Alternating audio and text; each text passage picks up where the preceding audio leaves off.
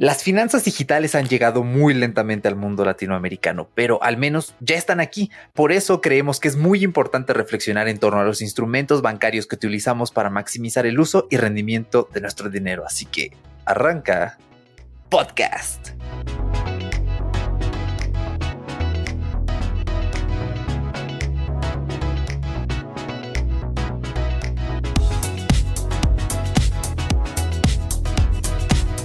Hola, bienvenido a Fuera de Bitácora, yo soy Erochka y me da muchísimo gusto saludarte en un episodio afortunadamente semanal porque todo ha estado relativamente tranquilo en cuanto a nuestros calendarios. Recuerda que puedes escucharnos en más de 15 plataformas las veces que quieras, cuando quieras poner pausa, ir atrás, adelante. Tenemos más de 87 episodios en los que vas a encontrar seguramente algo que te va a gustar porque esto es el futuro, una distopía, pero básicamente el feed RSS sigue siendo medianamente libre y como acostumbramos siempre vamos a discutir temas relevantes para la comunidad tecnológica de Internet. Así que, bueno, como ya escuchaste en la introducción, el día de hoy vamos a platicar de un tema que siempre es mm, a veces desconocido para unas personas, a veces no es muy claro y nos vamos a centrar en explicar un poquito beneficios, experiencias, contras que hay con financieras tecnológicas, que eso es lo que significa fintech, y lo vamos a comparar en contra de los bancos tradicionales. Sí, ese típico lugar donde todos van de traje, donde tienes que formarte cinco horas para pedir un estado de cuenta que encima te lo van a cobrar, te van a cobrar por una impresión que tú pudiste haber sacado en una papelería. Pero bueno, es, el, es tristemente el mundo en el que vivimos la situación bancaria en pues tanto en México como en América Latina es difícil, no es como quizá en Estados Unidos que la tasa más alta de interés no rebasará que el 20% y aquí, ah, bueno, pero precisamente queremos conocer soluciones, alternativas, experiencias para pues sacarle el mejor provecho a lo que tenemos y bueno, el día de hoy no estoy solo, sino que me va a acompañar el señor Daniel Bercor, a quien recibimos con un fuerte aplauso. Muchas gracias, muchas gracias. Bueno, pues como siempre, una vez más, yo creo que ya se está haciendo costumbre, pero por mí muy bien, espero que para ustedes también. Un gusto otra vez encontrarnos por acá en Fuera de Bitácora y pues un gusto estar al lado, bueno, eh, metafóricamente junto a Eric en este bello capítulo donde hablaremos de, creo que historias de amor, historias de terror, ¿no?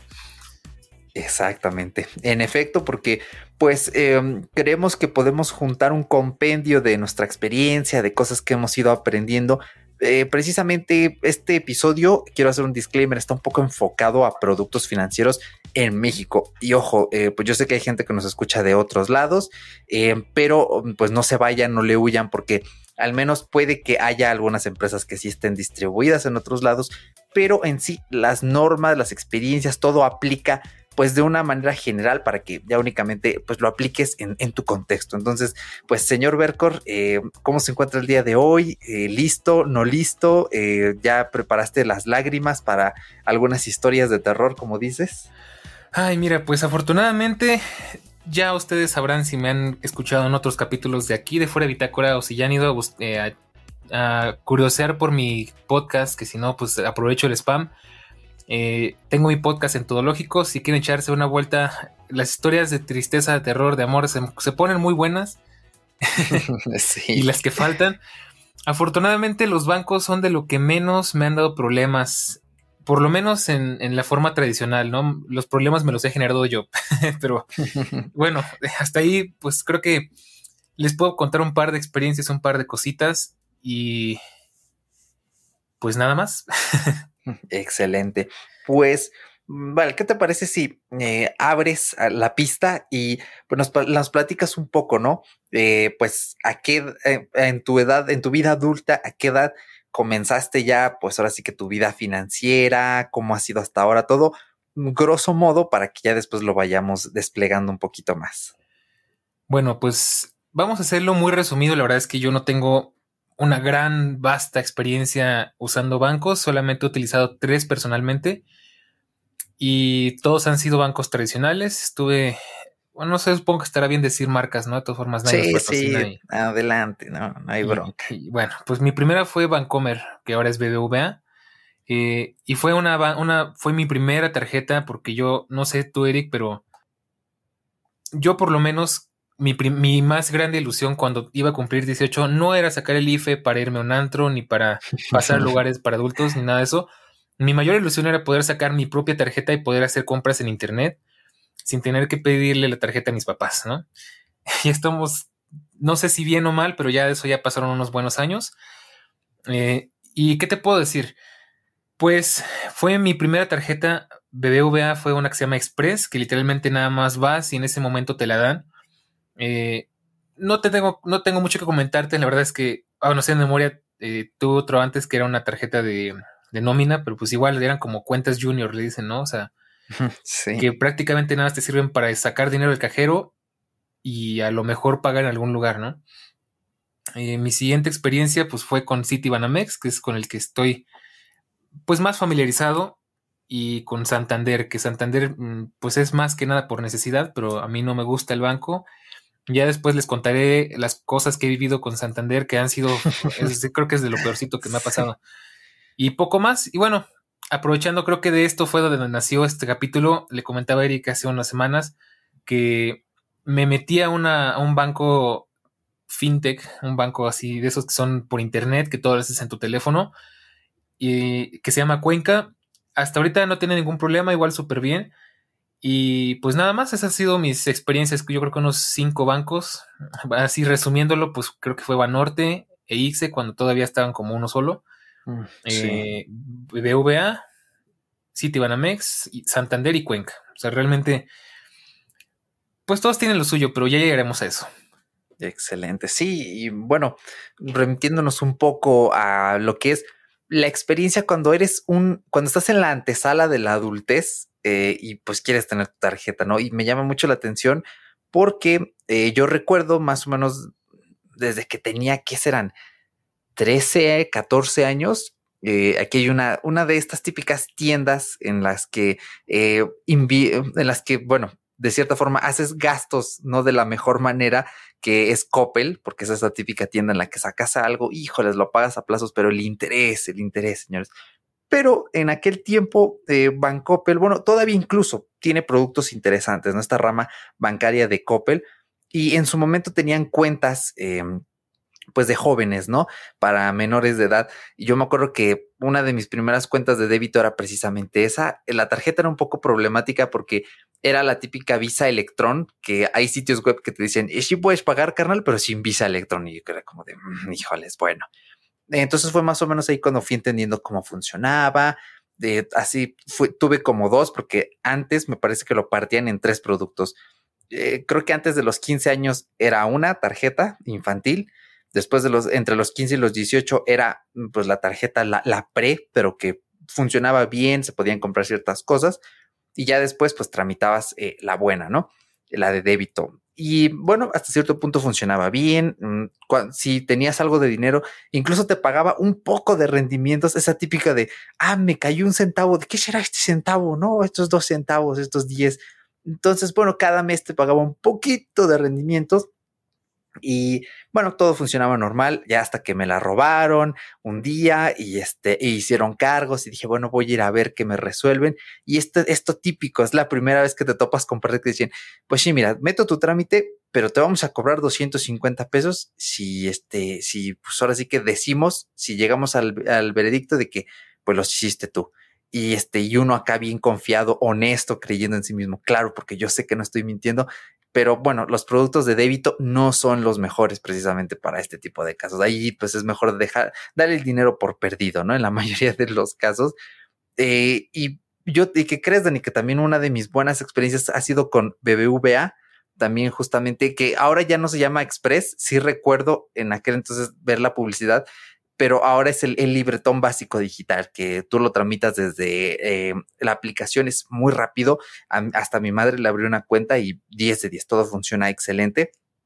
Y este, pues fue así más o menos, ¿no? Cuando, cuando fuimos abriendo eh, un poquito esta senda financiera, eh, a mí me gustaría, pues, platicar un poquito, ¿no? De, de, lo que sería la experiencia con, con crédito, ¿no? Lo que serían productos crediticios, que creo que es pues a veces lo más llamativo, lo que es muy bueno aprender a usar correctamente cuando eres joven, porque a veces como que no sé cuál sea tu percepción, Dani, pero a veces siento que a los adultos les cuesta trabajo, o sea, es como de, eh, bien, eh, fecha de corte, fecha de límite, pero ¿cuánto pagó? ¿El mínimo? Tal y tal. ¿Cómo, fue tu primer acercamiento, no? Con este tipo de, conceptos.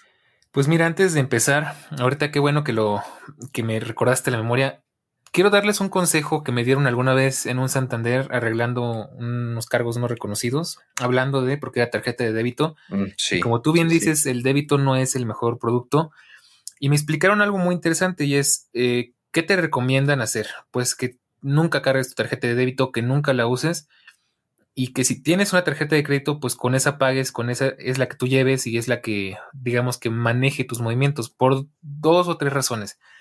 La primera y la más importante es porque es más seguro, porque primero, si te roban, directamente no te están robando a ti, le están robando al banco. Entonces al banco le va a interesar más resolver ese problema porque es dinero de ellos, no es tuyo.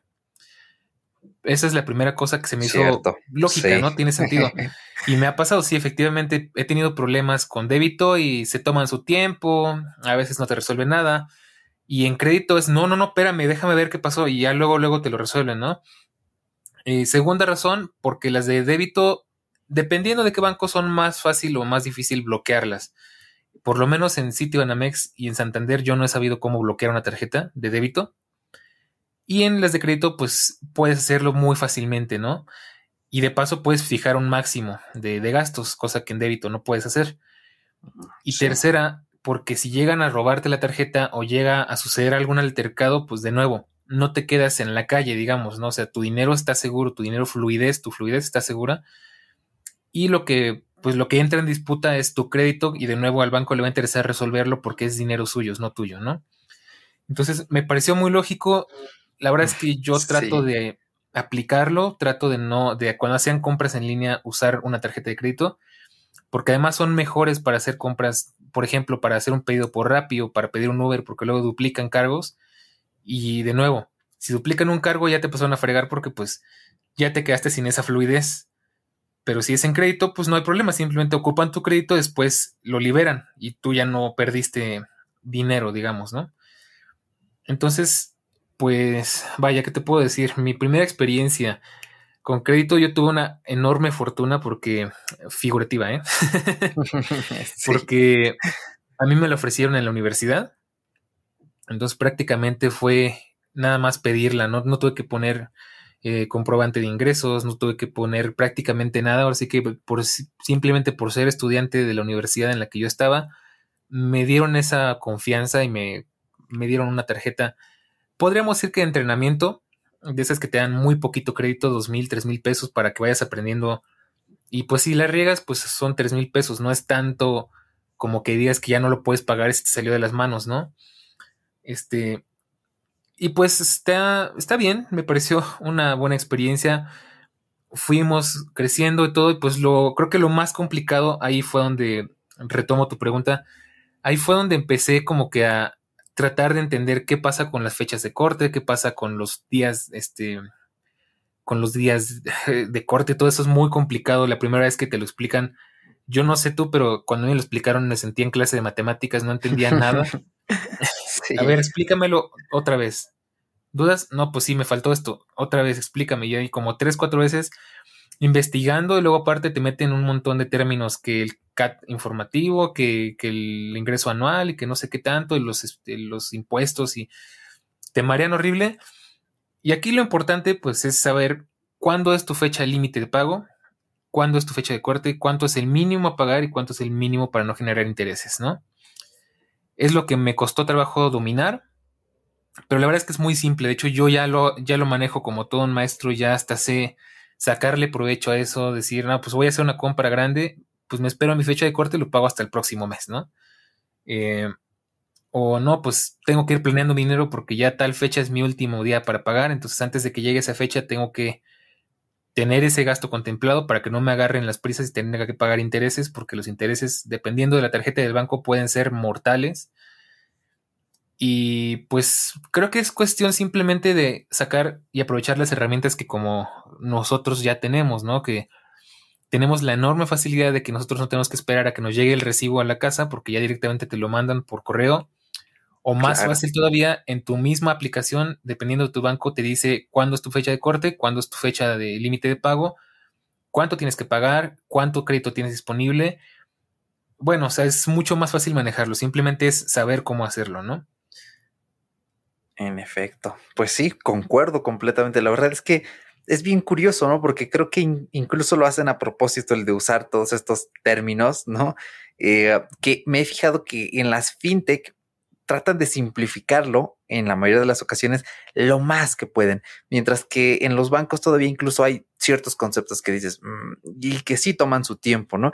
Yo, bueno, me gustaría platicar un poquito también cómo me relacioné con esto, mi primera fintech, por ahí de finales de 2019. Eh, la verdad es que ya ni me acuerdo cómo di con esto. Eh, me topé con eh, una fintech llamada Vexi, con V, V, E, X, I, Vexi. Y este, y te platicaba, ¿no? Pues mira, es como una tarjeta de crédito para abrir y estas cosas. Yo dije, ah, qué interesante suena, ¿no? te pedían un ingreso mínimo, porque así está orientada este sector de primera tarjeta, pero es una tarjeta pues bien, o sea, no es de estas garantizadas que, pues mira, tú dame cinco mil pesos y esto yo lo tomo a garantía. No, no, no, o sea, esta era una tarjeta bien hecha y derecha.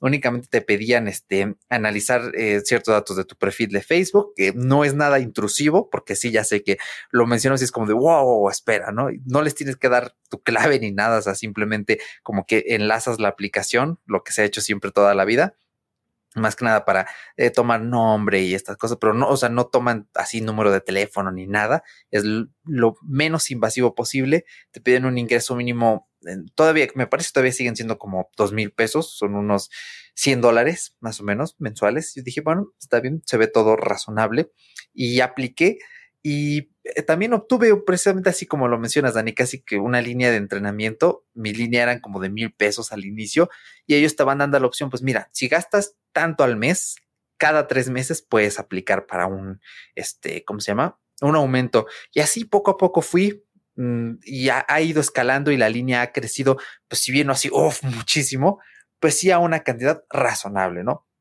Entonces, este, pues ese fue mi primer acercamiento y yo te seré sincero, eh, a mí no se me complicó eh, tanto el concepto de entender esto, eh, pues sí, estas cosas, ¿no? De fecha, porque dentro de las propias palabras, pues me parecía muy explicativo, ¿no? Es como fecha límite y aparte que ellos lo explicaban muy bien en los mails, en la comunicación, en sus redes sociales, decían fecha límite, pues es hasta cuando tienes para pagar, ¿no? Fecha de corte, pues es cuando tienes para que entren todas las compras. Yo de, mm, bueno, suena razonable. Eh, pago mínimo, ok, si doy el pago mínimo, aún así genera intereses. Y luego, este pago para no generar intereses, que ahí yo creo que es un error, porque este pago debería llamarse pago recomendado, ¿no? Algo así, porque hay mucha gente que pregunta, ¿y qué doy? ¿O el mínimo o el de no generar intereses? Y sí son conceptos que dices, eh, aunque son muy autoexplicativos, son, son complejos en sí, su esencia es compleja, ¿no? Entonces, los bancos deberían decir, pues, pago pago recomendado, y así la gente dice, ah, ese es el recomendado. Y al pago mínimo, mm, es que también es que es complicado, ¿no? sí, te mareas muy fácilmente. La es que te puedes perder si no tienes, si no eh, pones atención, es muy fácil perderte. Y, y, mira, ahorita que dices eso, a lo mejor tú tuviste suerte porque me he dado cuenta que precisamente hay bancos que de verdad se toman el tiempo de explicarte muy bien cómo son las cosas, de, de darte consejos de explicarte cómo funciona, cómo debes usar un crédito, cómo no debes usar un crédito. Y hay bancos que es así de, ah, mira, ojalá luego, luego se endeude para que no tenga que vendernos su alma para el resto de su vida, ¿no? Que es el caso de Banamex. la verdad es que ahí la educación financiera va por tu cuenta, ¿no? Y hay otros lugares, por ejemplo, ahorita mencionas uno, mi pareja sacó hace poquito una tarjeta que se llama Story, que me encantó porque la educación financiera era increíble, o sea, igual era como entrenamiento pero fue así, tenían videos y, blogs así poniendo paso por paso qué es cada término, cómo utilizar tu tarjeta, cómo mejorar tu historial crediticio, cómo no afectar tu historial crediticio, cómo sacarle el máximo provecho a tu producto, ¿no? Y eso está genial, o sea, yo qué más hubiera querido que tener eso cuando a mí me dieron mi tarjeta, ¿no? Y digo, ahorita les platico qué pasó después, ¿no? Pero me parece muy bien que, que sea así informativo y ojalá todos los bancos fueran igual. En efecto, sí, pues eh, y así, mm, la verdad es que hasta la fecha sigue siendo una Bexi, una institución muy explicativa, siempre dice, mira, carnal, pues puedes pagar en Oxxo, puedes ir a la ventanilla. Yo en ese momento y ya hablaré de mi experiencia más adelante, y todavía tengo mi cuenta de BBVA y es, funciona muy bien el débito, o sea, depositas en tantos cajeros que tienen en todo el país. Eh, en España también me parece que es un banco muy importante y también está muy bien distribuido. Depositas tu dinerito porque en mi casa, pues en mi casa es lo típico de vivir con gente de, pues, aunque suene despectivo, pero no es mi intención, vivir con gente del siglo XX es de, pues mira, tengo aquí todo el cash en efectivo, te lo doy y pues tú ves cómo pagas. Y bueno, la única forma de pagar es ir, depositar el dinero y ya vas haciendo transferencias y pues siempre ha funcionado, la verdad que, que muy bien, nunca he tenido ningún problema. Eh, Bexi 10 de 10 al principio, eh, bueno, creo que todos conocemos American Express, Mastercard, Visa, ¿no? Estas como Mm, estos tres que son como distribuidores del dinero, estas redes mm, que brindan, ¿no? Tanto los servicios, el soporte de débito y crédito.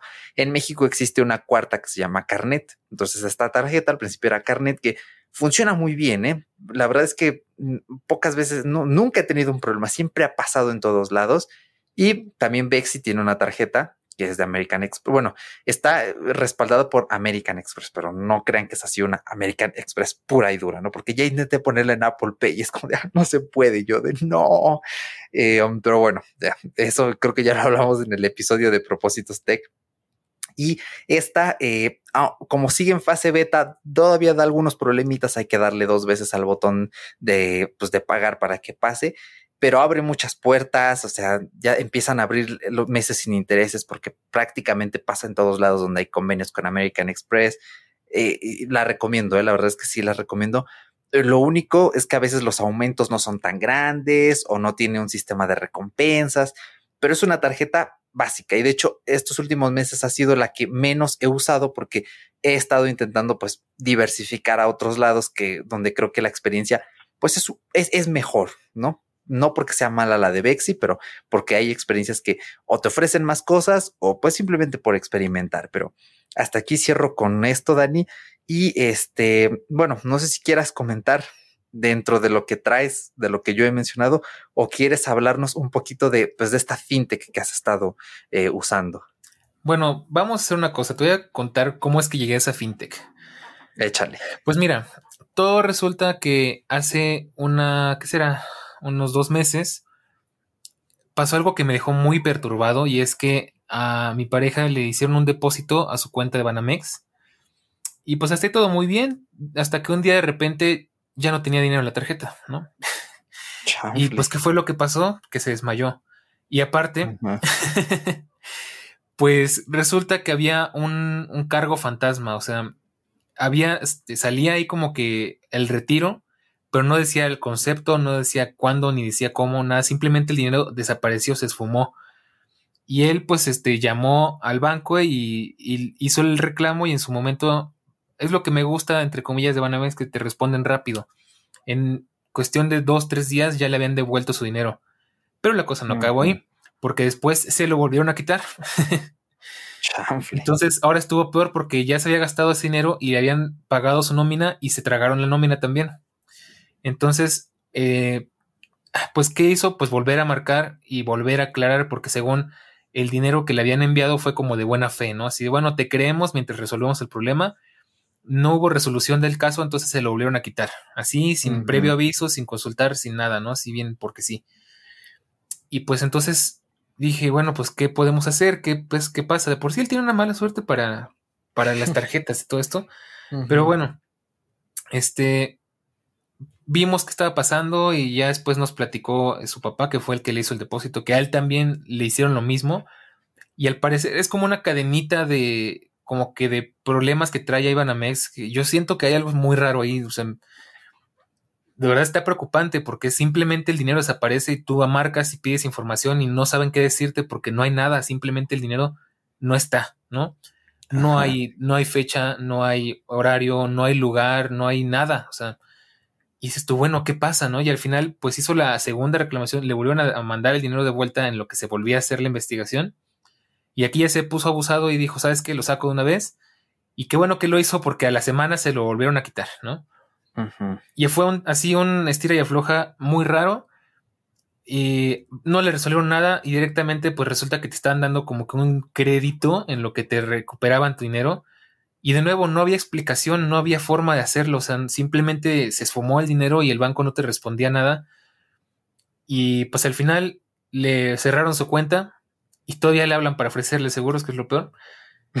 Pero bueno, eh, pues estuvo muy raro, la verdad es que a mí me dio pánico porque afortunadamente en esta ocasión no era mucho dinero, pero yo a veces sí tengo que hacer movimientos este, de más de tres cifras, ¿no? Entonces ahí es donde me entró el miedo. Dije, no manches, ¿qué tal si un día entro y ya no tengo dinero? Y, ahí sí va a estar difícil porque yo no tengo otra forma de subsistir, ¿no? Y más me hacen depósitos cuando vendo mis, mis comisiones, mis dibujos en digital, todo cosa que ya hablamos mil veces. O PayPal me deposita directamente ahí porque es la cuenta que está asociada y dije, no, pues esto está de miedo, ¿no? Y pues entre, entre que dije, ¿sabes qué? Yo tengo efectivo, porque pues igual siempre es bueno tener efectivo. Muy mal para los que nunca traen, porque siempre hace falta. Poco. Híjole, soy yo. Ay, pues yo conozco a muchos, no nada más tú. o sea, entiendo la practicidad y la comodidad, pero también a veces es necesario y el problema nos lo llevamos los que sí traemos efectivo. Porque ya me ha pasado, ah, es que nada más tengo tarjeta y no aceptan. Bueno, pues yo tengo que pagar, ¿no? Este, y te estás riendo porque seguramente ya te ha pasado. No, pero me, imagino el caso, me imagino el caso. Espero que nunca nos suceda cuando vayamos a comer a algún lado. Sí. Y bueno, pues está bien. Yo la verdad es que le tengo un poco de desconfianza a todo esto de los bancos porque de verdad es algo muy delicado. O sea, espero, espero de verdad que nunca nos toque vivir lo que pasa por decirte en Venezuela que el efectivo se extinguió y ahora todo mm, es por tarjeta. Y, aunque tengas el dinero, no lo puedes sacar porque tienes un máximo para poder sacar. Entonces, yo espero que nunca lleguemos a eso, pero siempre he tenido como que la precaución de tener un guardadito en efectivo. Pero pues estaba pensando, pues sabes que igual a veces es necesario porque no voy a ir con todo el dinero en la mano a meterlo al banco, ¿no? Capaz que no llega el dinero. En, claro. de los casos ni yo llego. Esperemos que nunca pase, ¿no? Pero dije, no, pues necesito una cuenta de ahorros confiable, segura, en la que no vaya a verme uno de esos cargos no reconocidos extraños. Una tarjeta en la que simplemente llegue el dinero y no lo use nunca para pagar nada, no la use nunca para nada. Y el problema con Banamex es que, tanto con Banamex como con otros bancos, muchas tarjetas de ahorros te piden un mínimo, como que una base, ¿no? O sea, un saldo mínimo, o te piden movimientos mínimos para no cobrarte mensualidad o anualidad. Increíblemente eso también pasa con las de débito. Entonces dije, bueno, vamos a ver, este, por ahí había escuchado de Cuenca, ya igual mi pareja ya había tenido Cuenca y le había ido muy bien, también que hasta para cancelar su cuenta fue todo rapidísimo, no pidieron explicaciones, no preguntaron nada así como que raro, no tardó creo que ni 10 minutos en cancelar su cuenta. Y fue donde dije, es ahí, o sea, definitivamente creo que es el mejor lugar porque es un servicio muy transparente, muy para chavos, este, porque todo es por internet. O sea, yo literalmente no tengo que poner un pie en mi casa más que para recibir la tarjeta. O sea, todo es este, a través del celular, descargas tu app, te registras, metes tus datos, eh, metes eh, documentación, por decirte, tu, tu, tarjeta, tu IFE, tu INE o para otros países el carnet, el DNI, como le quieran decir donde está tu información, digamos que es tu tarjeta de cajón, que todos en todos lados se la piden para saber quién eres, aunque está mal porque eso ni es oficial en México, pero bueno, así se usa, ¿no? sí. Eh, un comprobante de domicilio y, ya estás del otro lado, ya puedes recibir depósitos, ya puedes hacer pagos, incluso puedes depositar en efectivo y tu tarjeta te la envían eh, por paquetería express hasta tu casa, ¿no? Sin poner un solo pie en la calle. Entonces eso me, me pareció genial porque pues ya sabes que es horrible ir a formarte al banco, este, todo ese relajo. Y es un servicio buenísimo, ¿no? Igual hasta por WhatsApp te atienden, entonces no puedes pedir más, ¿no? Salvo que se cambien a Telegram, que sería lo mejor. Pero bueno, eso es otro tema para otro podcast. Eh, me se me hizo muy bueno y la verdad es que hasta la presentación está bonita porque te entregan tu tarjeta en, una, en un sobre azul, porque es como, haz de cuenta que es como el azul del iPhone 12, ¿no? Mm, sí. Abres tu sobrecito así como que bien misterioso, tipo Willy Wonka, ¿no? Lo abres Adentro del sobrecito viene otra cajita de cartón azul, así con las letritas de Cuenca. Es una experiencia padrísima, ¿no? Porque sacas la caja, la abres y dentro de la caja viene un sobrecito, como con una bolsita eh, tejida, como tipo oaxaqueño, así. Y dentro de ese sobrecito, de esa bolsita, viene tu tarjeta, ¿no? Entonces dices, ah, qué bonito, o sea, qué, qué atención al detalle, así como que bien, bien cookies dirían, ¿no? O sea, me sentí como que estaba haciendo el unboxing de un iPhone o algo así súper, súper acá. Y está preciosa la, la experiencia de, de, abrir una de esas tarjetas y pues es muy seguro porque de entrada pues aplican algo más o menos parecido a lo que quiere hacer Apple, que es no tenía información la tarjeta, ¿no? Atrás tiene mm, unos números, pero pues por lo menos por, por, el frente no tiene nada, ni tu nombre, ni, ni el, el, número de tarjeta, lo cual está muy bien porque yo tengo la paranoia de que a veces hasta te pueden cachar los datos, así como que alguien que sea muy, eh, muy diestro te puede cachar los datos y te puede clonar tu tarjeta en un pago así. Y eso está genial porque todo está por debajo, ¿no? Y generalmente todas las tarjetas en las terminales entran con la cara de arriba, pues mirando hacia arriba. Y pues así fue como entré a Cuenca. Y hasta ahorita no me ha dado ningún problema. La verdad es que pues ahí mis ahorros ahí están. Hasta donde revisé la última vez. Espero que sigan. y todo bien. Pero la verdad es que sí, con Banamex me entró esa paranoia horrible. Yo tristemente no me puedo salir de ahí porque pues es como que mi... El lugar donde se, se concentra todo mi, mi, sistema de pagos, todo ese relajo. Cierto. No, y aparte la Apple Pay, o sea, ya. Exacto, sí. Pues ahí ya es como no me muevo que igual es algo que me gustaría platicar más adelante porque igual es un tema interesante que no hemos tocado muy bien a fondo. Lo tocamos por encima la vez pasada, pero ahorita sí sería la oportunidad perfecta. Claro, claro. Pero bueno, pues esa es mi experiencia. Yo espero, uh, pues ahí sí, hablando de Apple Pay, a lo mejor sí me aventaría a usarla con Apple Pay porque es súper seguro. Pero esa, ahí es más, tengo mi cajita ahí bien bonita, hasta parece de adorno y la tengo y no la uso para nada porque todo es digital. Lo único que no me gusta, pues obviamente para depositar en efectivo o, sea, o hacer un retiro en efectivo tienes que pagar una comisión como de 10 pesos. Mm, sí. Y que no tienen su, su, propia red de cajeros ni nada por el estilo. Pero pues a mí no me molesta porque de nuevo yo solamente la quiero usar para ahorrar. Entonces, pues hasta ahí mi reporte, Joaquín. Cierto, muy bueno, muy bueno. Y, y de hecho, qué bueno que empiezas a tocar estos puntos porque pues aquí vemos, ¿no? Como que estas ventajas y desventajas de, de, las fintech versus los bancos, ¿no? Las fintech, precisamente al tener esta onda, como dices, de chavos y esto, las presentaciones son buenísimas. Eh, yo la otra vez había visto en internet una comparativa de cómo los bancos te envían sus plásticos a versus cómo lo hacen estas fintech, ¿no? Un banco te envía el sobre blanco, feo, adentro del contrato, así en, en gris y pues no, hombre, una cosa que dices, eh, ok.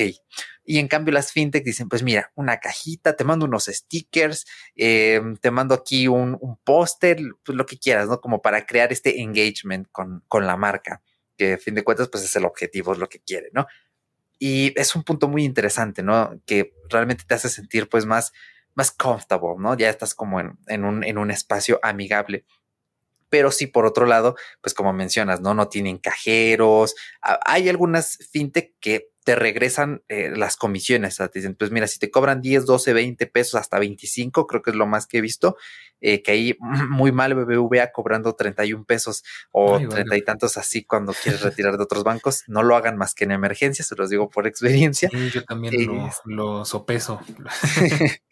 Em, pues vemos, ¿no? Que se toman sus estrategias para incluso pues decirte, bueno, sí aquí hay un inconveniente, pero yo, yo te pongo algo más, ¿no? Para que estés cómodo.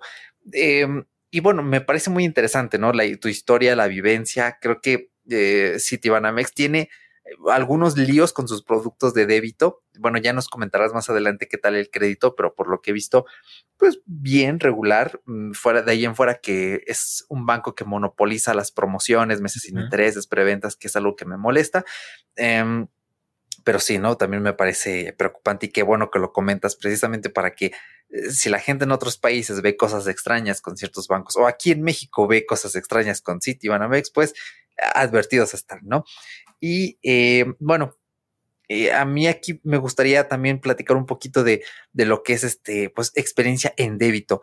Y primeramente, pues, va a hacerte la observación, Dani, y regañarte un poco, porque eh, bueno, entiendo que este, eh, una parte de tu, de tu fondo, de tu respaldo, este asiento económico, pues una parte lo sigues manteniendo seguro bajo el colchón y otra parte pues en, un espacio digital, ¿no? Como es Cuenca, que, que Cuenca parece ser buena cuenta, ya he visto videos y esto y está muy cool, pero las fintech tienen una debilidad, aquí en México al menos, que en México existe una cosa que se llama eh, IPAP, que me parece eh, es una protección por si un banco desaparece. Ya pasó aquí una vez que un banco desapareció, pero como tenían este seguro, pues bien, toda la gente recuperó su dinero, 10 de 10. Pero ¿cuál es eh, la bronca? Que hasta ahora no hay ni una fintech que tenga este seguro, porque creo que está centrado, como la, la, B de IPAP es precisamente de bancario, no me acuerdo si es eh, protección al ahorro bancario, la I no me acuerdo qué significa, no recuerdo si es institución o algo así, pero es para la protección del ahorro bancario. Y las fintech, pues queramos o no, aunque las llamemos neobancos, no son bancos, sino que son precisamente eh, empresas que manejan financia, perdón, finanzas apoyadas en la tecnología. Y eh, pues si llega a pasar algo, eh, pues nos amolamos, ¿no? Porque es, más difícil, no tienen este seguro que protege creo que hasta como por 3 millones de pesos, o sea, es una cosa grande, unos, háganse de unos 150 mil dólares. Em, y esa es la bronca. ¿Qué, ¿Qué, recomendaría yo en estos casos?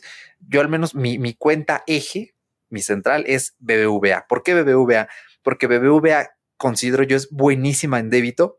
En crédito no tanto, porque sus costos de administración, anualidad, no son, no, no es lo mejor, no es lo más barato, no es lo más conveniente. Y he, leído malas experiencias donde tienes que ir ya con la Conducef directamente porque se portan nefastos. Entonces, eh, creo que, y, y, es gracioso, ¿no? Porque poco lo que nos mencionas, Dani, es como BBVA es buenísima en débito no tan buena en crédito y al parecer Citibanamex es mala en débito, ¿no? Exacto, lo mismo, pero al revés, ¿no?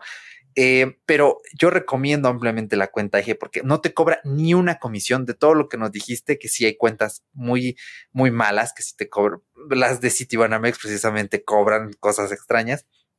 Eh, y en BBVA en esta cuenta, eh, que es la libretón base digital, no te cobra nada, tu primer plástico es gratuito, BBVA tiene un montón de cajeros en todos lados y funcionan con pantallas táctiles. Son los mejores cajeros que vas a encontrar. Casi siempre tienen efectivo, raras veces no funcionan. Hay un teléfono pegado ahí en la pared por si tienes alguna bronca y te comunicas al servicio al cliente. Yo la verdad es que pues, no puedo estar más que encantado y hasta puedes hacer retiros sin, sin, este, la tarjeta. está muy bueno. Sí, es, es, buenísimo. Y claramente, eh, al ser eh, pues un banco banco, banco, banco, pues sí tiene este seguro del IPAP. Y un hack que a mí me gusta utilizar, que se los quiero recomendar por si alguna vez tienen que salir con su tarjeta de débito, busquen si su aplicación tiene esta opción de hacer apartados, ahorros, sobres. Así es normalmente como lo denominan. Y si alguien te roba la tarjeta y tú, por ejemplo, tienes 500 dólares metidos en la cuenta y metiste 490, bueno, 450 en estos sobres, e, ese ladrón únicamente podría gastarse esos 50 dólares que están eh, pues a la vista. ¿sí? En, mm, líquido. Y eso es muy bueno porque no hay forma de acceder a ese dinero de los sobres más que oyendo a sucursal para que te lo liberen o que lo hagas tú desde la aplicación. Entonces, ah, este es un hack que les va a servir y aparte la aplicación es buenísima. Lo único que no tiene es desbloquearse con Face ID, que no sé por qué no lo han hecho ah, todavía. está horrible esa interfaz, yo ya la he visto, es horrorosa. Entonces tienes que poner ahí la contraseña, entrar. Pero yo una vez dentro de la aplicación, te lo garantizo, Dani, te lo garantizo, escucha, todo funciona como no, pues debería. ya vendido, voy a ir de Cuenca, entonces. ojo, no, pero espérate, ojo, antes de que te vayas de Cuenca. Eh, bueno, Sí, bueno, dime, dime, déjame. Eh, tiene, estas son sus principales bondades y más que nada puedes apagar tanto la tarjeta eh, física si hay un switch de on-off y la digital también le puedes hacer on-off y tiene el, el, código dinámico de seguridad, el CVB, o sea, cambia cada vez que lo accedes y es una cuenta digital muy segura. Yo la tengo todavía en algunos lados, por ejemplo, en nuestro proveedor de teléfono aquí en casita, porque a veces este, pues ya no me da tiempo gastamos toda la línea del crédito en el mes y es como, ching, bueno, ya lo deposité, voy a pagar con la de débito. Y hasta ahora, ningún problema, se los puedo agradecer. No he tenido problema, no hay cargos desconocidos, todo pasa, de PayPal todo te llega. O sea, BBVA está conocidísima y esta es una excelente cuenta. ¿Cuál es la bronca? Que hasta allí llega. O sea, no hay, mm, no hay más, no te ofrece más. Es una cuenta eje. ¿Y cuál es el problema con las cuentas eje? Y es también donde quiero regañarte, Dani. Ya lo hablaremos después cuando hablemos de finanzas personales con otra cosita que andábamos por ahí charlando en la pre eh, de la grabación, ahorrar eh, pues no es suficiente, no está cool. Siempre hay que generar rendimiento seguro, el rendimiento más seguro posible con nuestros ahorros.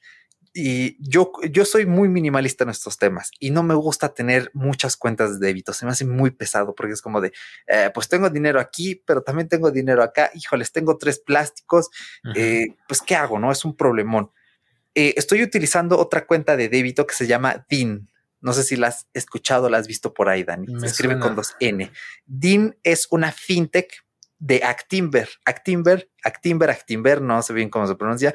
Es un banco que no es así tan al uso, no es un banco mm, tan tradicional, o sea, sí tiene 25 años en México, está muy bien posicionado, o sea, es banco, banco, banco, pero ofrecen seguros, tienen un, eh, por ejemplo, para gente que no tiene Afore, tienen un plan personal de retiro muy configurable, muy bueno, que lo recomiendo, porque he visto buenas, este, eh, pues sí, reseñas de su plan personal de retiro, eh, y ellos crearon esta fintech, pero como es una fintech avalada por un banco, pues tiene el seguro del IPAP. Entonces el dinero está muy bien protegido. ¿Y qué hace DIN? DIN es una cuenta que muy fácil, te bajas la aplicación, pesa bien poquito, tramitas la cuenta así de volada. Es una aplicación bonita, sencilla, fondo blanquito, no tiene modo oscuro, pero bueno, eso pesa. Eh, si tú le haces un depósito de 15 dólares, o sea, 300 pesos eh, mexicanos, te, ya te mandan tu plástico gratis. Eh, tienen, eh, también puedes bloquear tanto la tarjeta física como la digital. Yo tengo bloqueadas las dos porque ahí meto todo mi dinero y este, pues sí, también me da así como cosita, ¿no? De que algo se pierde. Y ya, por ejemplo, si voy al médico, tengo una emergencia, bueno, me llevo el este plástico, lo activo desde el app y vámonos, ¿no? ¿Y qué hace diferente a BBVA de DIN? Y para qué yo uso cada cosa. En BBVA, cuando me dan aquí en casa, mira, aquí está este, lo que tienes que ir a depositar, vamos a pagar teléfono, luz, agua, etcétera. Eh, yo lo deposito en BBVA y como BBVA es buenísima para hacer SPAY, transferencias y esto, es como mi cuenta en la que yo mando el dinero para todos lados.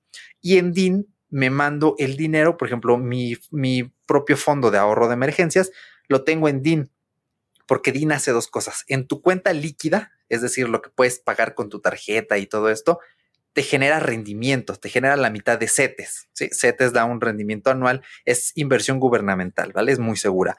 Te da un 4% ahorita. Entonces DIN te dice, bueno, deja tu dinero aquí siempre, puedes bloquear tu tarjeta y aunque esté bloqueada, no importa, aquí está tu dinero. Em, nosotros te vamos a dar la mitad de CETES para ti y la mitad de CETES para nosotros. Y está muy cool porque tú, eh, por ejemplo, mm, le depositas unos, que serán? Tres mil pesos. Te va dando unos centavos, es poquito, no es nada para hacerse rico, pero está bien porque eh, pues el dinero ya no está ahí en una cuenta que no está generando rendimientos, no está bajo del colchón. O sea, con, concuerdo parcialmente, Dani, con del efectivo, eh, pero este, bueno, al menos no está allí papando moscas, ¿no? Como en una cuenta eje o como bajo del colchón. Y aparte, ellos tienen otro fondo propio de Actimber que se, se llama Actimed y este da el 4% de rendimiento. Entonces, este es como estos sobres. ¿sí? Es como un sobre grande en el que tú metes y te genera todavía más rendimientos. Entonces, esta cuenta de DIN está muy pensada para que hagas un fondo de emergencias, por si vas a guardar tu dinero para, mm, no para un, bueno, puede ser para un viaje y esto, o simplemente para emergencias médicas y esto que digas, bueno, le voy a meter mil pesos cada mes eh, y tú lo metes allí y eh, pues eh, cuando lo metes, ya en 48 horas empieza a generar rendimiento. Lo quieres sacar en máximo 48 horas, ya está en, la cuenta líquida, porque tienen que vender los títulos y esto. Pero hasta ahora no he tenido ningún problema. ¿eh? Me ha generado unos rendimientos pues, buenos, aceptables. Es una cuenta muy fácil de usar y, o sea, tienen su tarjeta y al ser un banco banco tiene alianza con Scotiabank, con Ah, déjame acordarme, con Inbursa. Entonces tú vas a un cajero Scotiabank, vas a un cajero Inbursa y retiras sin pagar ni un peso de comisión. Y eso está muy bien. Entonces ya no dependes nada más de que BBVA te robe 30 pesos de comisión, sino que tú vas a cualquiera de estos bancos y retiras así sin, sin comisión. Entonces así es como yo manejo mis débitos con dos bancos que sé que funcionan bien. En BBVA nunca he tenido ni un solo problema. Y este, en DIN tampoco y me genera rendimientos, el dinero está ahí segurito y eh, todavía le falta evolucionar, que abran más ahorros, que abran más sobres y esto, pero para ir iniciando, créanme, ha funcionado realmente bien y todo así, de volada, tanto con BBVA como con DIN.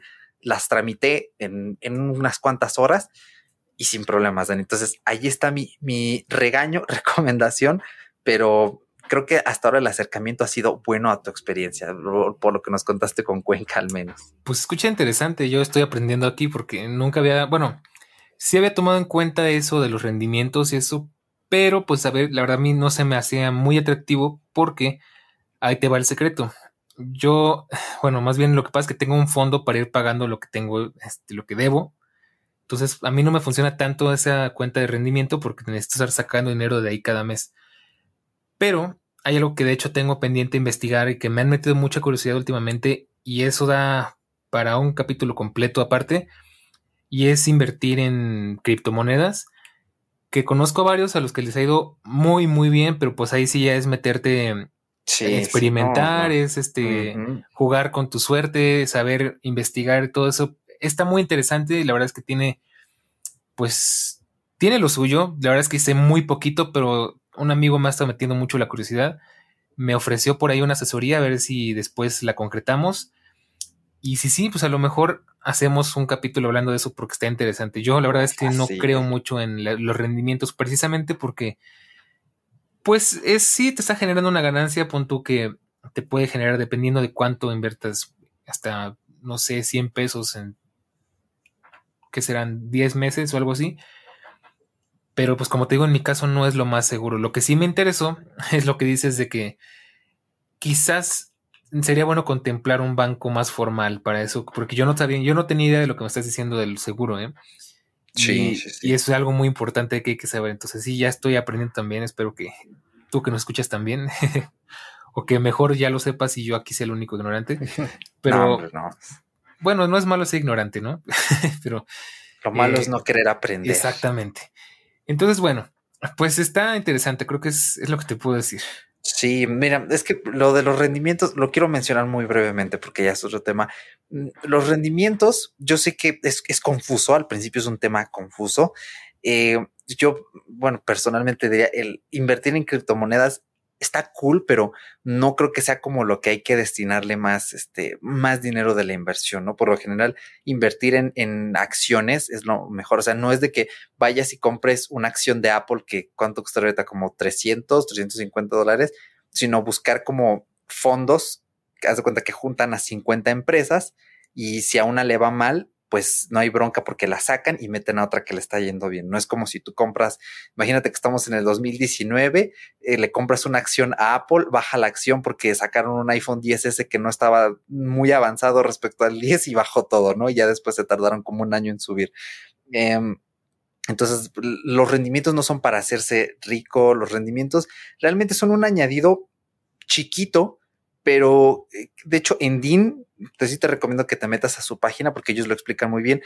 Mm, el dinero pues no está así como que papando moscas y de hecho siempre está líquido en la cuenta mm, a la vista y ya si tú quieres un poquito más o quieres un dinero que digas, bueno, esto no me lo voy a gastar este mes porque pues, es mi ahorro para mis vacaciones de fin de año, lo metes en este sobre grande y ya se genera un poco más y aparte está seguro.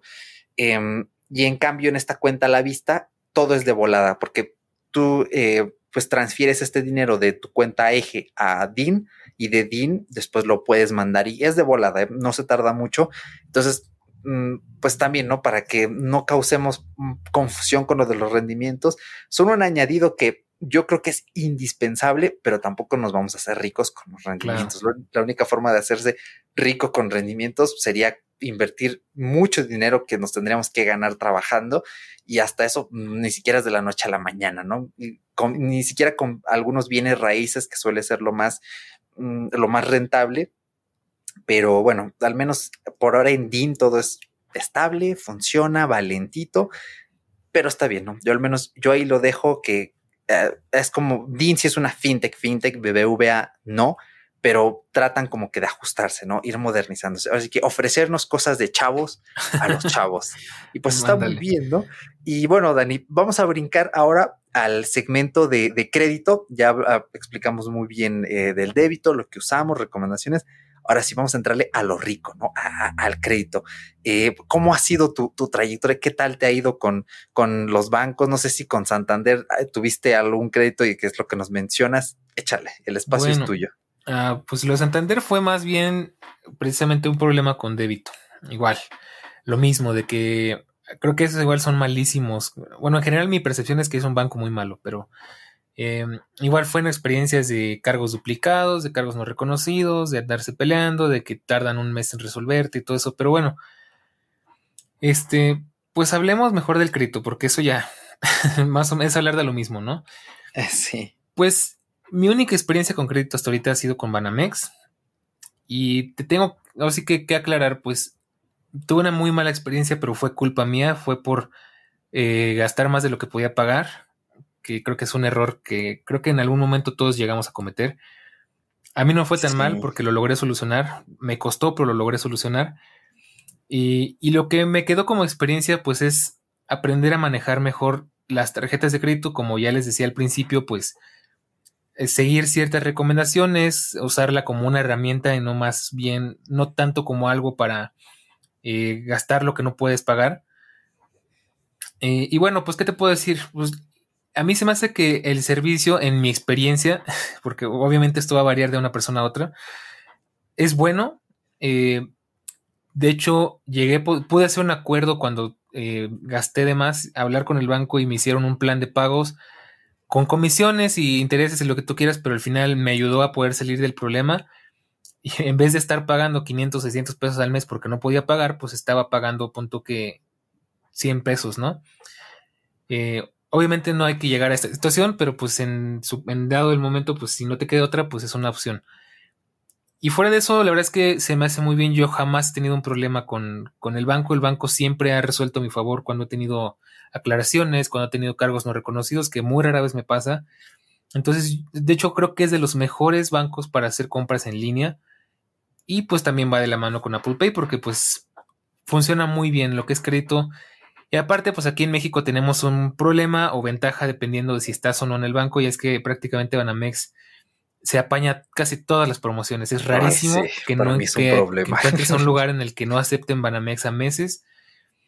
Y donde no aceptan es muy raro, son muy poquitos los lugares. Este, y el que le sigue creo que es Vancomer, justamente, para bien o para mal. Entonces, a mí me gusta que sí hay muchas promociones. Yo he aprovechado muchas veces esas cosas de que te hacen un cashback, eh, bueno, ¿cómo decirle? Haces una compra, te prometen que dentro de cierto tiempo te hacen la devolución de una parte de esa compra a tu crédito. Entonces, es como un descuento a largo plazo. Ya lo he aprovechado varias veces y me ha salido muy bien la jugada. Sí cumplen con, su, con sus promociones, nada más hay que estar abusado y saberles activar. Porque yo hace poquito cometí un muy grave error y eso es donde me dio mucho coraje y ahorita también te va a dar coraje a ti. Cuando contraté el iPhone for Life, eh, había una promoción de que si gastabas más de dos mil o tres mil pesos, te daban el doble, el 50% en puntos premia o te lo diferían creo que a tres meses. Aquí tu servidor, todo güey, no activó la promoción. Entonces no sé cuántos puntos dejé ir, pero bueno, siempre, la ventaja es que pues siempre tienes que estar al pendiente de, de activar las promociones, de aprovecharlas. Y eso está padre porque hay muchísimas promociones. Hay una página completa dedicada a ya sea porque vas a rentar un hotel, un coche, vas a ir a un restaurante, vas a hacer una compra, vas a utilizar un servicio. Hay muchísimas cosas donde puedes sacarle provecho a este banco en particular. Y eso me gusta bastante. Y pues en, en sí, como que tal cual lo que es eh, la experiencia sin el banco, pues nunca me ha salido mal. Yo sí tengo que pagar anualidad, pero lo mismo que creo que lo hablábamos en, otra ocasión. Como yo tengo eh, devolución de, digamos que el cashback, pues a mí me sale muy bien porque prácticamente se pagan solas las tarjetas, ¿no? Bueno, la anualidad, obviamente. ¿Qué más quisiera yo que gastara y ganar dinero, no? Pero eh, y fuera de eso está genial. O sea, la aplicación en sí, que es lo que creo que más nos interesa en este caso, la aplicación es muy buena, es muy clara. Ya mejoraron todavía, tenían unos detallitos hace unos meses, ya están un poco mejor. Como que Apple Pay les dio un muy buen levantón a sus aplicaciones. Y ahorita yo te puedo decir, me gusta, me siento cómodo, me siento seguro. Y como prácticamente es donde yo muevo todas mis cuentas, pues tengo todo muy centralizado, ya no tengo que salir al banco hacer mis pagos, no tengo que hacer nada, todo lo puedo hacer desde mi teléfono. Y pues nada más, y bueno, ya hablando de Apple Pay, pues ya para no dejarlo en el tintero, lo había platicado en otro capítulo y lo vuelvo a platicar un poquito más resumido con haciendo énfasis en cosas que no dije. Y es que hablando de que el banco dio un muy buen levantón con Apple Pay, como que se ve que dijeron, bueno, queremos ser el banco insignia de Apple Pay en México, y creo que lo están logrando más o menos bien. Mi único problema fue que cambié de teléfono y, se bugueó la aplicación y no me ah, dejaba loguear mis preguntar. Sí. Pero estuvo muy interesante la experiencia porque contacté el servicio de, soporte técnico del banco y yo pensé que me iban a mandar, no sé, al típico call center de cobranzas o, o, al de cargos no reconocidos y va a ser el típico de, a ver, déjeme ver, joven. Eh, no, no tenemos ninguna información, no le podemos ayudar. Yo pensé que iba a ser algo así pero estuvo genial porque tienen su propia área de soporte para Apple Pay. Entonces, se ve que es de los, ahora sí que te puedo decir, de los pocos, eh, de las pocas oportunidades en las que de verdad se nota que saben lo que están haciendo. Me dieron una asesoría muy buena, me explicaron los pormenores, lo vuelvo a repetir, que tu tarjeta esté desbloqueada, que no tenga ningún estado, ninguna aclaración pendiente, que sea tuya, que no sea una cuenta secundaria, si es de crédito, que no esté bloqueada, digamos que en la aplicación, si es de débito, que tenga saldo a favor, obviamente. Y pues estuvo interesante. Y aquí les va la segunda parte de esta historia. Y es que me hablaron como a la semana de que grabamos precisamente el podcast, como para darme seguimiento. Y me dice, me habló el chico así, oye, pues queremos saber si ya pudiste resolver tu problema o si todavía lo tienes. Tiene una paciencia increíble, de verdad, de los pocos call centers que, que puedo decir que me trataron bien y decente. Eh, me agarraron manejando. Ay, ¿sabes qué? Perdón, ahorita no te puedo atender. Dame, dame un ratito, márcame a las 4 de la tarde. Yo dije, ya valió, no me voy a marcar, a marcar, voy a tener que hablar yo. No, puntualitos a las 4 con 5 ya me estaban oh. marcando. Aquí estoy, dígame, ¿cómo le ayudamos? ¿No? Y yo así, wow, ¿no? y me dijeron, eh, a ver, vuelva a hacer los siguientes pasos, ¿no? ¿Sabes cuál? Ahora sí, ¿sabes este, ¿Cuál es el único soporte técnico que siento que me ha dado esa experiencia y te vas a sorprender? El de Apple. Mm, mira, nada más. ¿eh? Sospechoso, ¿eh? ahora que lo pienso, a lo mejor algo tiene que ver con. A lo mejor Apple y Banamex se alianzaron para mm, dar soporte. Puede ser. Porque es el único soporte técnico así de bueno que me han dado. Y bueno, seguimos los pasos, no jaló, lo hicimos de otra forma, no se pudo. Ya agotando todas las opciones, me dice, bueno, vamos a hacer algo. Eh, vamos a tomar screenshots de cada uno de los pasos a, este, que seguiste. Me los vas a mandar por correo y yo los voy a subir al sistema para ver cómo, cómo lo vamos a resolver, ¿no? Porque me, dijo, pues, dimos soporte técnico a la aplicación hace poquito. Eh, no han habido problemas reportados con iPhone restaurados, o sea, como que era un caso muy raro. Y se notaba como que esas ganas de resolver el problema y evitar que vuelva a pasar, ¿no? O sea que digo, yo igual sigo sorprendido, creo que es de las mejores experiencias que he tenido. Y, pues ya le mandé toda la información, de verdad muy a lo Apple, ahora que lo pienso, eh, me confirmó de recibido el correo, ya que está todo, ya lo chequé, ah, me falta tal captura, ah, sí, ahorita te la mando. De 10. Y, y lo mejor del caso, pues es que a la semana lo volví a intentar y ya entró, ya entró la, tarjeta. Y me volvieron a marcar, ¿qué pasó? ¿Ya se pudo? Yo sí, ya se pudo. Y estuvo genial, la verdad es que qué bonito es trabajar con Apple.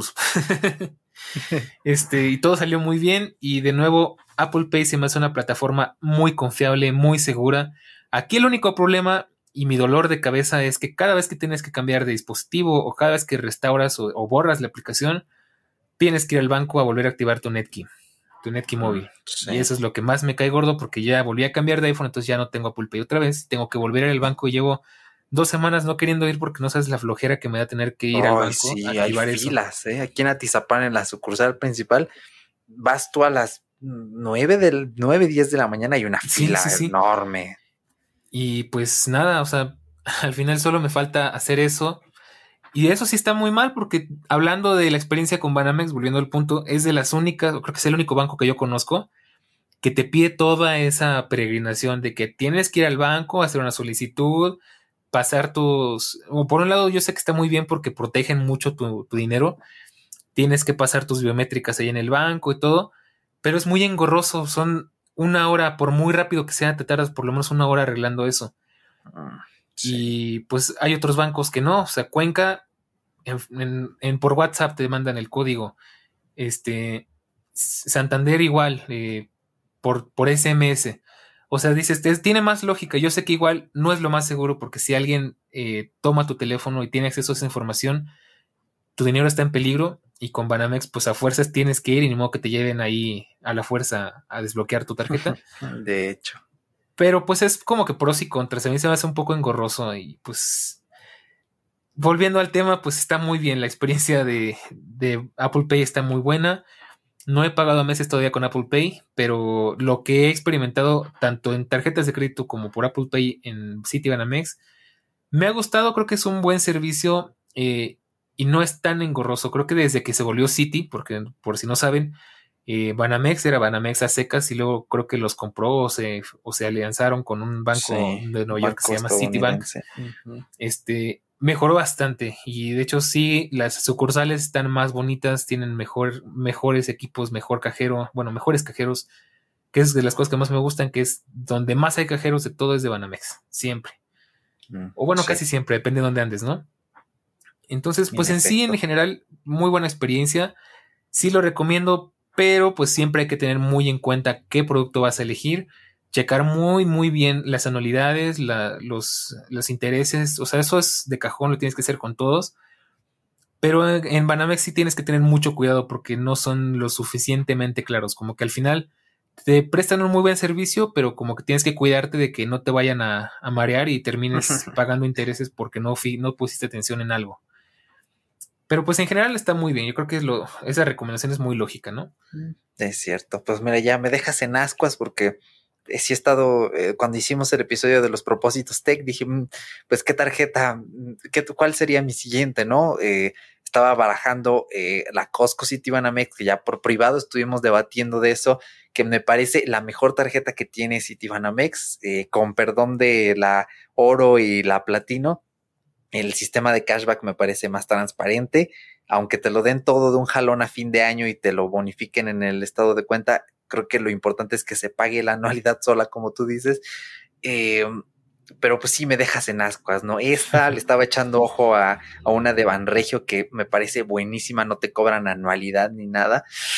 Eh, pero es que sí, al final dices, las promociones, eh, es que es lo que manda, es lo que rige y luego tienen descuentos en el buen fin, en el hot sale y si tú eres una persona como yo que a lo largo del año está traqueando un producto en específico para agarrarlo con la mejor fecha, promoción y precio, sí conviene bastante, la verdad. Eh, pero obviamente tenemos las manos atadas porque esta tarjeta de Costco Citinomex es Visa y quién sabe qué rollo traen Apple y Visa. Y, eh, eh, pero fíjense, aquí hay un easter egg bien curioso. Si ustedes están en México y acceden a la página de Apple y van a la parte del Apple Watch y bajan hasta Apple Pay, ahí hay una tarjeta de Banregio, o sea, está metida en la página de Apple y me parece que no la han quitado. Entonces, y era uno de los bancos que se había filtrado, pero al parecer sí hay una, un, bueno, iba a decir una transacción, un rollo ahí con Visa y ya quieren, o sea, ya está todo listo, pero es como de, pues, ¿quién está aquí haciendo algo para que esto no avance, no?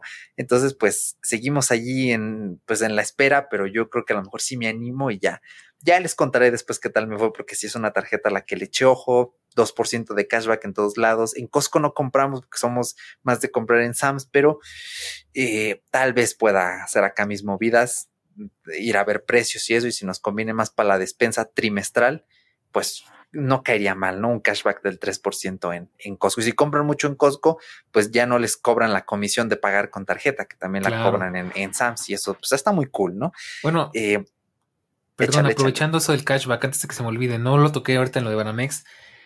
A diferencia de la de Costco, en mi caso yo tengo mi propia tarjeta de puntos. Y ahorita que dijiste lo de la oro y la platino, todo eso, está muy interesante porque eso sí lo tengo muy bien, este, lo tengo muy presente. Y ahí te va. La Bismarck creo que es un, 5, es un 3% de, de puntos, o 5, no me acuerdo. La clásica es 5, ajá la oro es 7% y la platino es 10%. Y en estas tres tarjetas la modalidad es de que te entregan un plástico aparte donde te van depositando ese dinero y tú si quieres pagas como si fuera una tarjeta de débito o lo sacas del cajero y lo usas en efectivo. A mí me parece genial porque la verdad es que sí, cada mes eh, voy juntando ahí de a poquito. Y yo si te voy a ser honesto, yo no lo ahorro para la anualidad, yo como que lo tomo a cuenta. Y digo, a veces digo, ah, pues no sé, se me antoja un Starbucks, pero pues son 80 pesos porque, porque Starbucks, ¿no? Y me duele el codo. Ah, pues mira, ya junté 90 pesitos en la, en la de puntos. Pues venga, órale, ¿no? Y pago con la de puntos y todo genial. A mí me ha funcionado muy bien. De hecho, tengo miedo porque me quieren meter la platino y yo así, no, no, no, espérame.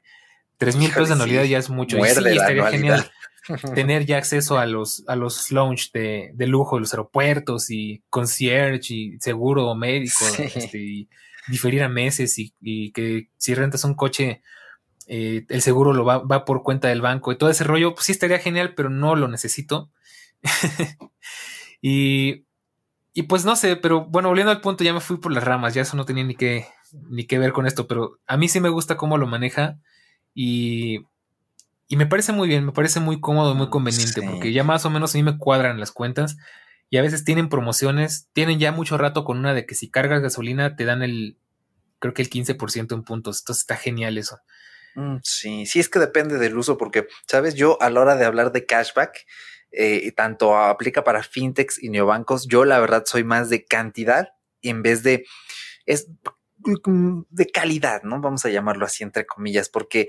Eh, eh, mi, mi, bronca, por ejemplo, con los puntos de Citibanamex son dos. Uno, que en ninguna tarjeta las compras a meses sin intereses generan puntos. Ya no generan puntos a meses sin intereses. Y es como de, dude, estoy comprando una cosa de 10 mil pesos.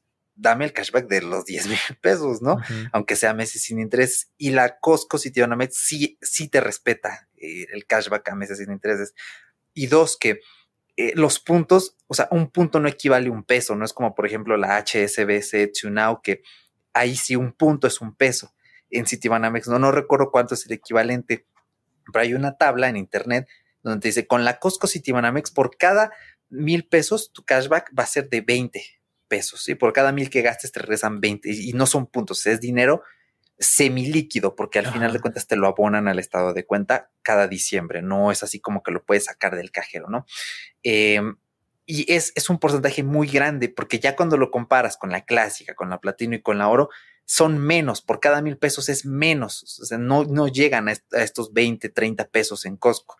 Entonces, ese es como mi tema, que yo sí le doy más prioridad a cuánto me van a regresar, porque es como de, mira, pues ya que, ya que tengo que pagar anualidad y esto, pues pues regrésame un poco más de, de cosas, ¿no?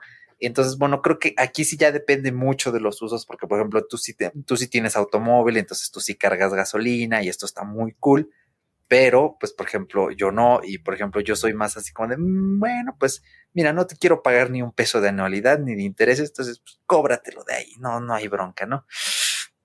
Entonces, bueno, pues ahí ya entramos en una discusión de usos, ¿no? Pero necesidades. Exactamente. Pero bueno, pues eh, qué bueno que platicas esta experiencia. La verdad es que eh, pues es muy enriquecedora, sobre todo pues reafirmar un poco este punto de si te van a Mex bien en crédito, híjoles, en débito a lo mejor no tanto, no huyan de ahí en la medida de lo posible. Insisto, BBVA es una, una opción razonable. Y bueno, ya para ir cerrando, eh, me gustaría platicarles brevemente, porque ya se nos está yendo el tiempo, de pues mi experiencia con crédito fintech, más allá de, de ¿no? Que esta fue la que, digamos, abrió un poco eh, la puerta, fue la que me fue abriendo el historial, fui creando aquí uno bueno y eso. No me he metido a checar el score ni eso, porque, eh, pues, más allá de la pereza, solo es una vez gratis al año y si lo checas mucho, entonces empieza a repercutir y esto. Pero bueno, yo sé que pago, entonces no debería haber broncas. Em, bueno, mm, eh, mi siguiente tarjeta después de Bexi fue Nu. Nubank. No sé si la has escuchado, Dani, si te ha votado por ahí alguna publicidad o así. No, pues sí, la verdad es que sí, muchas veces. Ah, bueno, pues aquí vengo yo a explicarte un poquito y al oyente qué es Nu, de dónde viene Nu. Nu es una fintech brasileña. Sí, eh, después de Brasil llegó aquí a México, ahorita están en fase beta en Colombia y me parece tienen planes en Argentina. Déjenme decirles una cosa, el soporte, la plataforma de Nu es increíble, es, es buenísimo. Ningún banco tradicional, bueno, casi ninguno tiene el mismo soporte, la misma aplicación, la misma atención a clientes. Todo es excelente, es magnífico. ¿Cómo es la movida? Tú te bajas la aplicación y desde la aplicación ellos te dicen, en tres minutos te damos respuesta. Y efectivamente, yo me la topé por ahí de septiembre de 2020 y dije, bueno, pues vamos a ver, ¿no? Se ve un plástico mejor que no, a lo mejor me conviene para tenerlo como principal. No cobran nada de comisiones. Y aquí una cosa odiosa que hacen los bancos, te cobran por un plástico que a ellos les cuesta que 3, 4, 5, 6, menos de 10 pesos imprimir en China en masa, te cobran 150, 200 pesos por un pedazo de plástico que te tragas todos los días en un pedazo de pescado porque ya se lo comieron los peces en el mar, ¿no? Me parece una grosería. Hay bancos tradicionales que no lo hacen, dependiendo del producto, la tarjeta, pero si tú pierdes el plástico de Nu, no te cobran nada. Y esto la ha convertido en mi tarjeta de, oye, me voy a, la ciudad, me voy a tal lado, me la llegan a robar, la pierdo. No hay bronca porque no me va a costar ni un peso pedir una reposición que llega hasta mi casita. Y eso es muy bueno. No hay anualidad, o sea, de verdad no hay nada de nada y sus tasas de intereses son muy razonables, son la mitad, prácticamente el porcentaje es la mitad. Yo ahorita tengo 39%, eh, que me parece muy razonable en comparación a otras tarjetas, especialmente BBVA, que tiene por ahí CATs muy altos de del casi el 100%, el 90%. Entonces, eh, un muy buen producto. Entonces, tú aplicas desde la página en línea. Si alguien tiene la tarjeta, te puede mandar como una invitación para que tengas más chance. Eh, la plataforma es un poco arbitraria porque lo manejan con un algoritmo, con machine learning. Entonces hay personas que tienen muy buen historial, pero no se las aprueban, los mandan a lista de espera o gente que no tiene nada o que incluso tienen mal score y se las dan. Entonces, bueno, es, no, es, no es siempre un patrón regular, pero sí suele suceder. En mi caso, yo dije, bueno, yo sé que estoy pagando bien, que no tengo deudas, pues vamos a darle. Y salió, yo dije, oh, sí, salió genial. Y llegó a mi casita, como lo que platicas en esta experiencia de abres la cajita, o trae un portatarjetas, eh, así casi, casi que hecho de telita, muy bonito, trae sus stickers, eh, eh, algunos los pegué aquí en el gabinete de la PC, un postercito, todo muy cool. La tarjeta muy bonita, brillosita, moradita. La verdad es que está muy bien y Nu me parece muy transparente, muy bueno. ¿Cuáles son ventajas y desventajas? Bueno, Dani ya nos explicó que Citibanamex tiene el monopolio de las promociones en todos lados, o sea, hasta en Sam's Club, si tú renuevas la membresía, te, descuentan 100 pesos, ya ni con Inbursa, que es como que con quienes están aliados, ¿no? Así de, loco llega Citibanamex. El problema de muchas fintech es que a veces no tienen este soporte de promociones y no poco a poquito se ha ido abriendo paso. Eh, están en, en Best Day, Despegar, con terminales iCettle, en PayPal. Yo ya hice una, pues prácticamente mi PC la financié con esta tarjeta y muy bien, funcionó muy bien.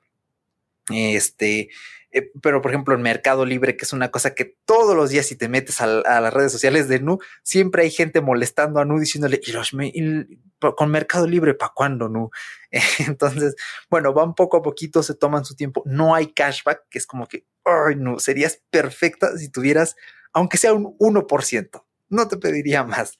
Eh, pero de ahí en fuera, se los digo, la aplicación funciona muy bien, la actualizan cada semana, el soporte es increíble. La aplicación tiene su propio chat, entonces no necesitas ni siquiera que ir a un PC o algo, desde la propia aplicación ya te contactas, pasa en todos lados, es Mastercard Gold.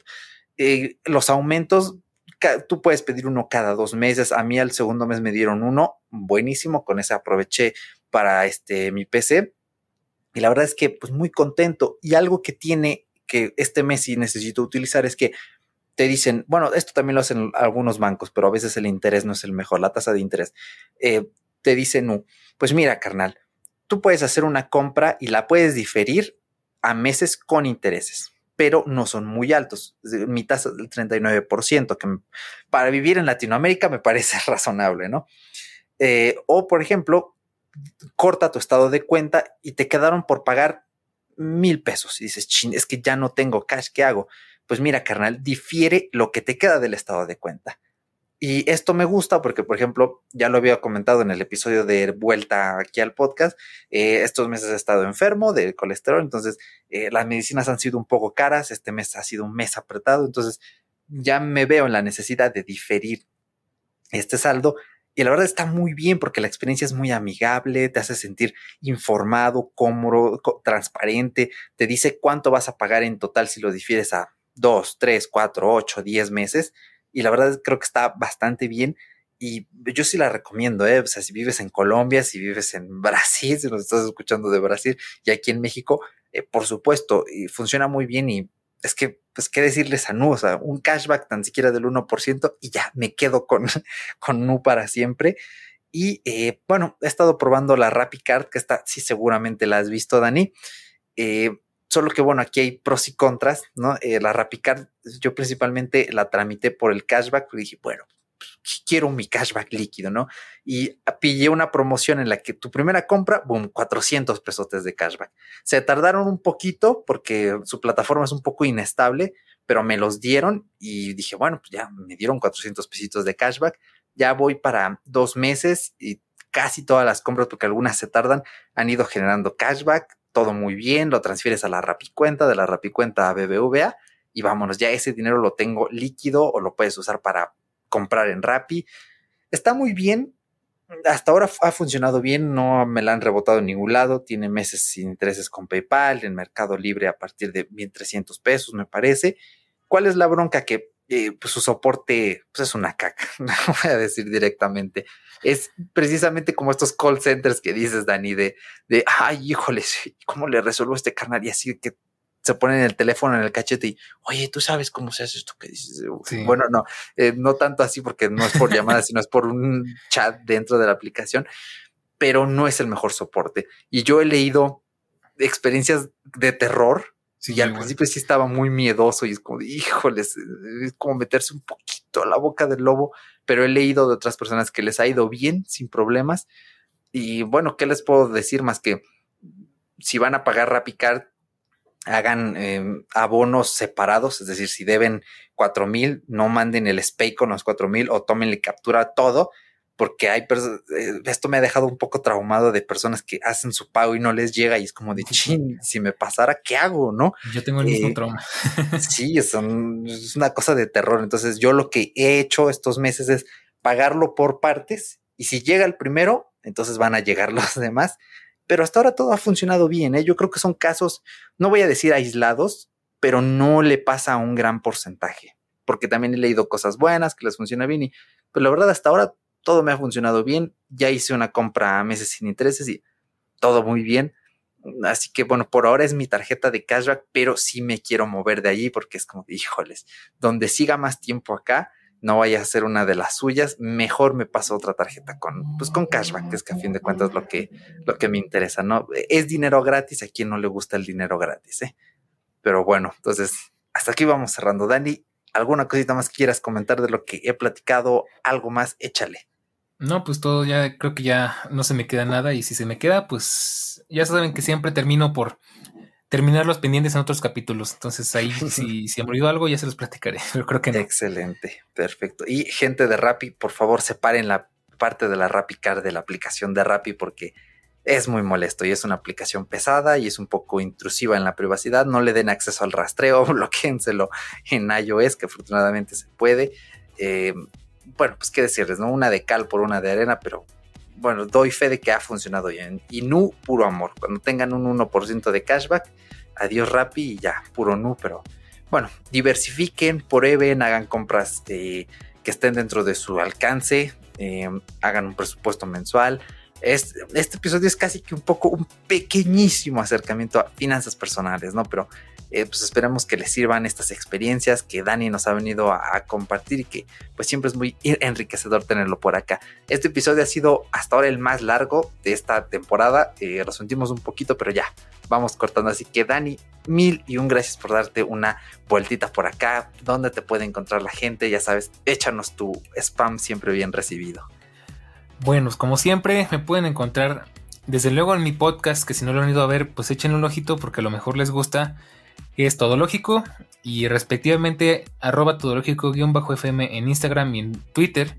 Y pues a mí me pueden encontrar como arroba Daniel Bercor en mi cuenta personal Twitter. Y lo vuelvo a decir, no esperen una cuenta de, influencer. Yo ahí hablo de todo un poco, hablo de cosas que no tienen nada que ver con tecnología. Pero pues si te interesa saber, pues ahí está, ¿no? O si te interesa contactarme. Y por último, pues en mi canal de YouTube, que es Foxology, que lo tengo un poco abandonado, pero lo tengo siempre muy presente. Entonces, si te quieres dar una vuelta por ahí, igual hay algo que te puede interesar. Y pues nada más. Excelente, pues nada, vamos cerrando. Eh, te agradezco muchísimo por llegar hasta esta parte del episodio que ha sido un poquito más largo, pero nada, es como siempre un placer estar aquí. Ya sabes que nos puedes escuchar en un montón de plataformas y donde nos puedas dejar una reseña, por ejemplo, Apple Podcast, por ejemplo, Evox, adelante, déjanos esa reseña, mándanos un mail, un mensaje en nuestras redes sociales. Estamos como arroba fuera de bitácora en Facebook y en Instagram nada más. También tenemos nuestro canal de Telegram para que charles con nosotros, nos platiques cosillas aquí abajito en la descripción. Y no, hombre, pues nada más, nos vemos, más bien nos escuchamos hasta la siguiente semanita, porque esto no para, vamos on fire, tenemos un plan de contenidos buenísimo que vamos a estar aquí un buen ratito disfrutando pues estas charlas amenas. Dani, como siempre, un placer tenerte por acá. Vayan a darle una huida en todos sus enlaces que están aquí abajo. Tan siquiera el de Todo Lógico va a estar aquí abajito. Eh, recuerden visitar la página web de Aviario, nuestra red de podcast. Y nada más. Muchas gracias, escucha. Muchas gracias, Dani. Y nos escuchamos la semana próxima. Chao. Chao.